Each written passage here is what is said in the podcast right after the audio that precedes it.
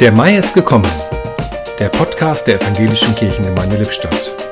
Heute mit Yvonne Butke. 31 Jahre ist es nun her, da wurde ich konfirmiert.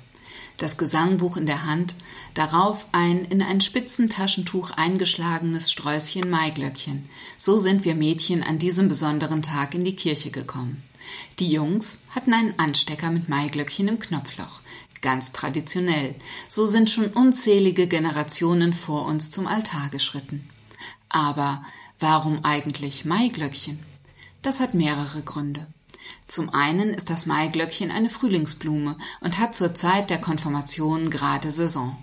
Ihr lieblicher Duft, der bis heute in der Parfümherstellung eine wesentliche Rolle spielt, erfreut die Sinne. Zum anderen bedeutet es in der Blumensprache, das Glück kehrt ein. Es steht für Freude schenken und verspricht innige Liebe.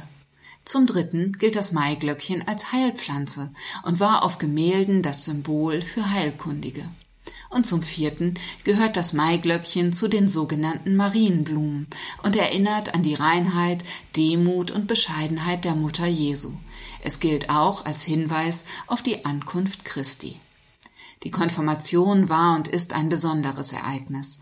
Auch wenn heute die wenigsten danach von der Schule abgehen und in das Berufsleben einsteigen, so bedeutet sie doch, Verantwortung für das eigene Leben zu übernehmen und für den eigenen Glauben. Gottes Ja zu uns, zugesprochen in der Taufe, verbindet sich mit unserem Ja. Ja, ich möchte glauben an Gott, den Vater, den Sohn und den Heiligen Geist.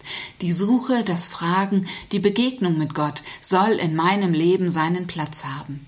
Das Maiglöckchen in seiner Vielschichtigkeit ist darum für mich vor allem eins, die Bitte um Gottes reichen Segen, damit das Leben gelingt.